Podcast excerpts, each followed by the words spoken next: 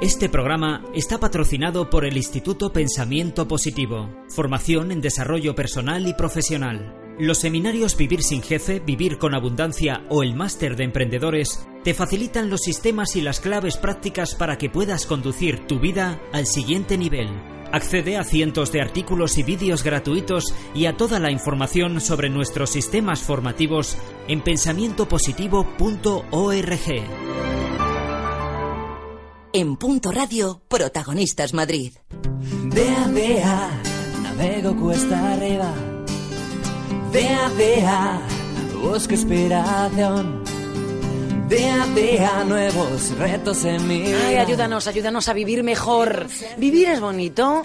Sergio Fernández, buenos días. ¿qué Muy tal? buenas, Sara, ¿cómo estamos? ¿Qué tal el puente? ¿Has Muy bien. del puente? Fantásticamente. ¿Eh? De la Virgen del Día de la Asunción por. España. ¿Dónde has estado? Bueno, me he ido a Lisboa al final. Bueno, tú has pasado de las fiestas directamente. Sí, muy bien, muy bien. Y además, mira, he descubierto allí una teoría respecto al tema que vamos a hablar hoy. Sí. Y mira, estuve escuchando fados, Fados, me que me encantan. tanto. He estado las tres noches Bueno, si estás estado- triste, eh, pasando una racha así un poquito de bajón, eh, no creo que sea lo más aconsejable, pero son preciosos. No lo creo, pero mira, con respecto al tema de hoy, que continuamos con el del cambio de vocabulario de la semana Sí, pasada, de la sí, importancia sí. de hablar bien y tal, de repente elaboré una teoría. Dije, la teoría de la cara de fadista.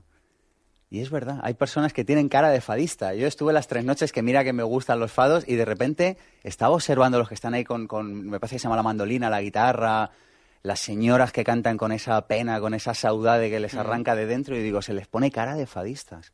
Y esto es lo que nos pasa a veces a nosotros, que como estamos todo el día hablando en fado, pues se nos queda cara de fadistas. Hablando de enfado que no enfado. ¿eh? enfado. claro.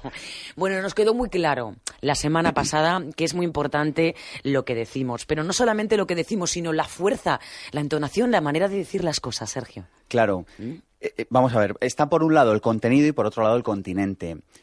Con respecto al, al- al contenido, a lo que decimos, mira, me venía acordando esta mañana de, un- de una investigación que hicieron en los años 60 unos investigadores en una universidad norteamericana, norteamericana cuyo nombre no soy capaz de reproducir. Cuyo nombre no quiero acordarme. Cuyo- en una universidad norteamericana de cuyo nombre no quiero acordarme. Y hablaban un poco de esto, del contenido de los mensajes, ¿no? Y entonces cogieron un grupo de ratoncitos, que eran todos iguales, y se lo dieron a dos grupos de estudiantes.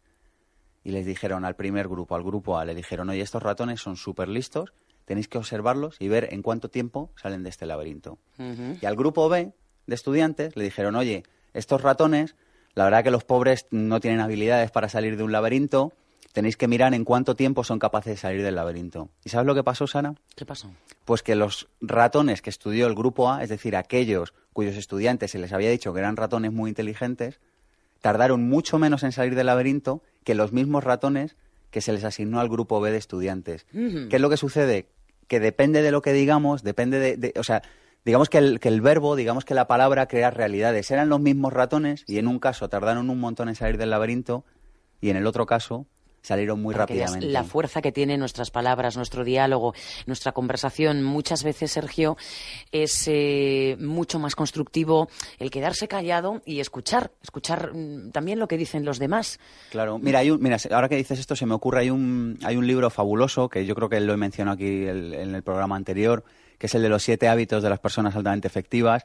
Yo sé que este nombre a mucha gente le dará de entera, solo de Sí. oírlo porque lo sé, pero es un libro fabuloso.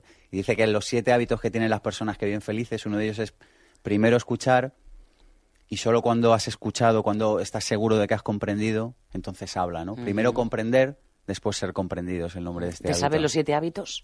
Porque de podemos memoria, anotar también. De memoria no me lo sé, ¿Recuerdas pero... alguno más?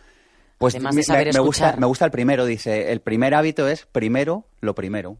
Mm, Anda, toma. Claro, pero pare- parece una obviedad, pero es verdad. A veces, no, se- a veces no estamos en primero lo primero. Hay otro que me acuerdo ahora mismo que dice, eh, sé proactivo. No esperes a que te llamen, no esperes a que vengan a tu casa a buscarte, no esperes a que las cosas sucedan, hazlas suceder. Por ejemplo, podemos aplicar todo esto que nos dices perfectamente a la radio para tener, por ejemplo, una conversación, una entrevista eficaz con un entrevistado, con un invitado. Hay que saber escuchar. Tenemos que escuchar las respuestas, lo que nos comenta esta persona. Es decir, que a veces no, no sabemos escuchar. Claro, esto es lo que sucede, que a veces en vez de escuchar, estamos más pendientes de ver lo que vamos a decir, que es lo que sucede con los silencios.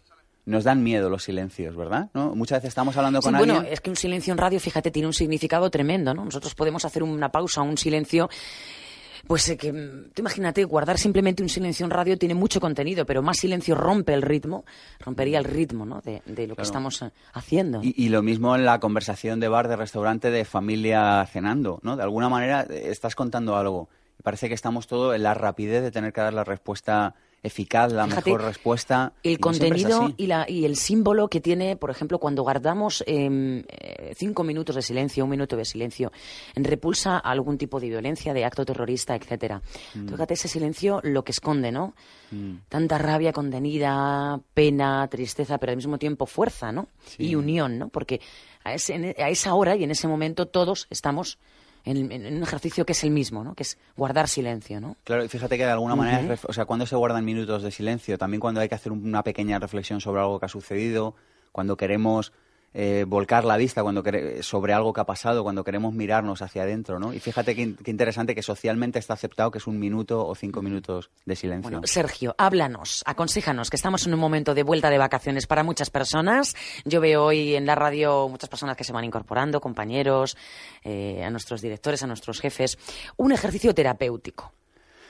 A ver, se me ocurren varios, así, por ejemplo, uno que podemos hacer es pedirle a nuestros compañeros de trabajo o a nuestra familia que les tengamos que dar, vamos a decir, 5 euros cada vez que hagamos un juicio verbal negativo sobre nosotros mismos o sobre los demás. Cuando digo negativo es no, no constructivo. Es decir, yo te puedo decir algo. ¿Te acuerdas que lo hablamos el otro día? Sí, que me pusiste verde.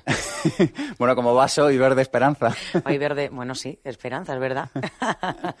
me encanta el verde, me gusta mucho porque los colores también encierran un significado y los colores eh, también te, te, influyen de una manera, ¿no? Eh, eh, vamos, mira, siguiendo con la teoría del fadista, siempre se ponen un, las mujeres se ponen un manto negro encima mm. cada vez que van a cantar. Hoy Isaac, por ejemplo, va de gris y de color rosa, le gusta mucho el, color rosa, se ve que le da también energía positiva. Por ejemplo, Guillermo lleva color naranja hoy, lleva un poco los tonos de esta casa, de Punto Radio. El naranja también es un color muy alegre. Los colores vivos alegres transmiten eso, alegría, energía, fuerza. Y, y, nos podemos aprender a vestir en función de lo que necesitemos cada día, no solo por el corte o los materiales de la ropa, que a mí, por ejemplo, me parece muy importante, ¿no? el ponerte ropa de materiales nobles, no sé si se dice así, pero me refiero a algodón, a lana, pero también los colores, ¿no? Hoy qué me apetece, hoy voy de blanco, hoy voy de rosa, hoy voy de verde, ¿de qué color me, me sienta bien ponerme hoy? Sí. Bueno, pues un poco esto, ¿no? El, el tema de decir, oye, cada vez que, que alguien haga una crítica, cada vez que yo haga una crítica, le voy a pedir a mis compañeros de trabajo o que me alerten o que el que se quiera arriesgar con esto, desde luego va, va a mejorar antes, a que le está que dar 5 euros. Entonces, imagínate que yo hago un juicio negativo sobre ti o sobre mí mismo. Pues tú me dices, Sergio, 5 euros. Toma, te doy 5 euros. Claro, de esa manera yo estoy, o sea, yo, yo me voy a alertar a mí mismo, me voy a despertar, me voy a cobrar conciencia sobre estos comentarios tan negativos que hacemos a veces sobre nosotros mismos y sobre los demás. Que tenemos que desterrar un poco esa negatividad, comentarios negativos, las quejas. Hay que transformarlo en ejercicios constructivos. Claro, si la queja, o sea, vamos a ver, si un poco de queja un poco de, reivindicación es positiva, si lo, yo lo único que digo es que... Pero no la constante queja, Claro, Que, no puede ser gratuita. todo me parece mal, todo está mal, ¿no? Y sobre todo, el puede que, o sea, yo puedo decir, oye, todo me parece mal, pero este es mi plan de acción. Aquí es donde yo empiezo a intentar cambiar esto. Bueno, Sergio, proponnos por último un buen ejercicio para aprender a hablar, hablar correctamente. Venga, mira, eh, un ejercicio que funciona muy bien. Vamos a estar durante una semana hasta que nos volvamos a encontrar aquí. Sin hablar. Bueno, ese, ese va a estar más difícil. Yo, en mi caso, dificilísimo. Tú lo vas a tener muy difícil aquí en la radio sin hablar. Además de que no podría. Mm. Mira, vamos a hablar desde el yo, desde el aceptar la responsabilidad. En vez de desde el decir, oye, tú me haces esto o, me pasa aquello cuando tú no sé qué. No, vamos a hablar desde el yo, desde el yo me siento así, desde el yo me pasa esto, desde el yo estoy de esta manera. En vez de desde el tú me haces esto, desde el tú me haces que yo haga aquello, desde el tú no me has ayudado en esto, desde el yo, desde el yo me siento. Este ejercicio va a cambiar nuestras relaciones con otras personas, de verdad. Perfecto, muy bien. Nuestra propuesta para cerrar el pues programa. Es la propuesta para los oyentes de Protagonistas Madrid, de Punto Radio, de nuestro coach, de nuestro entrenador particular, Sergio Fernández.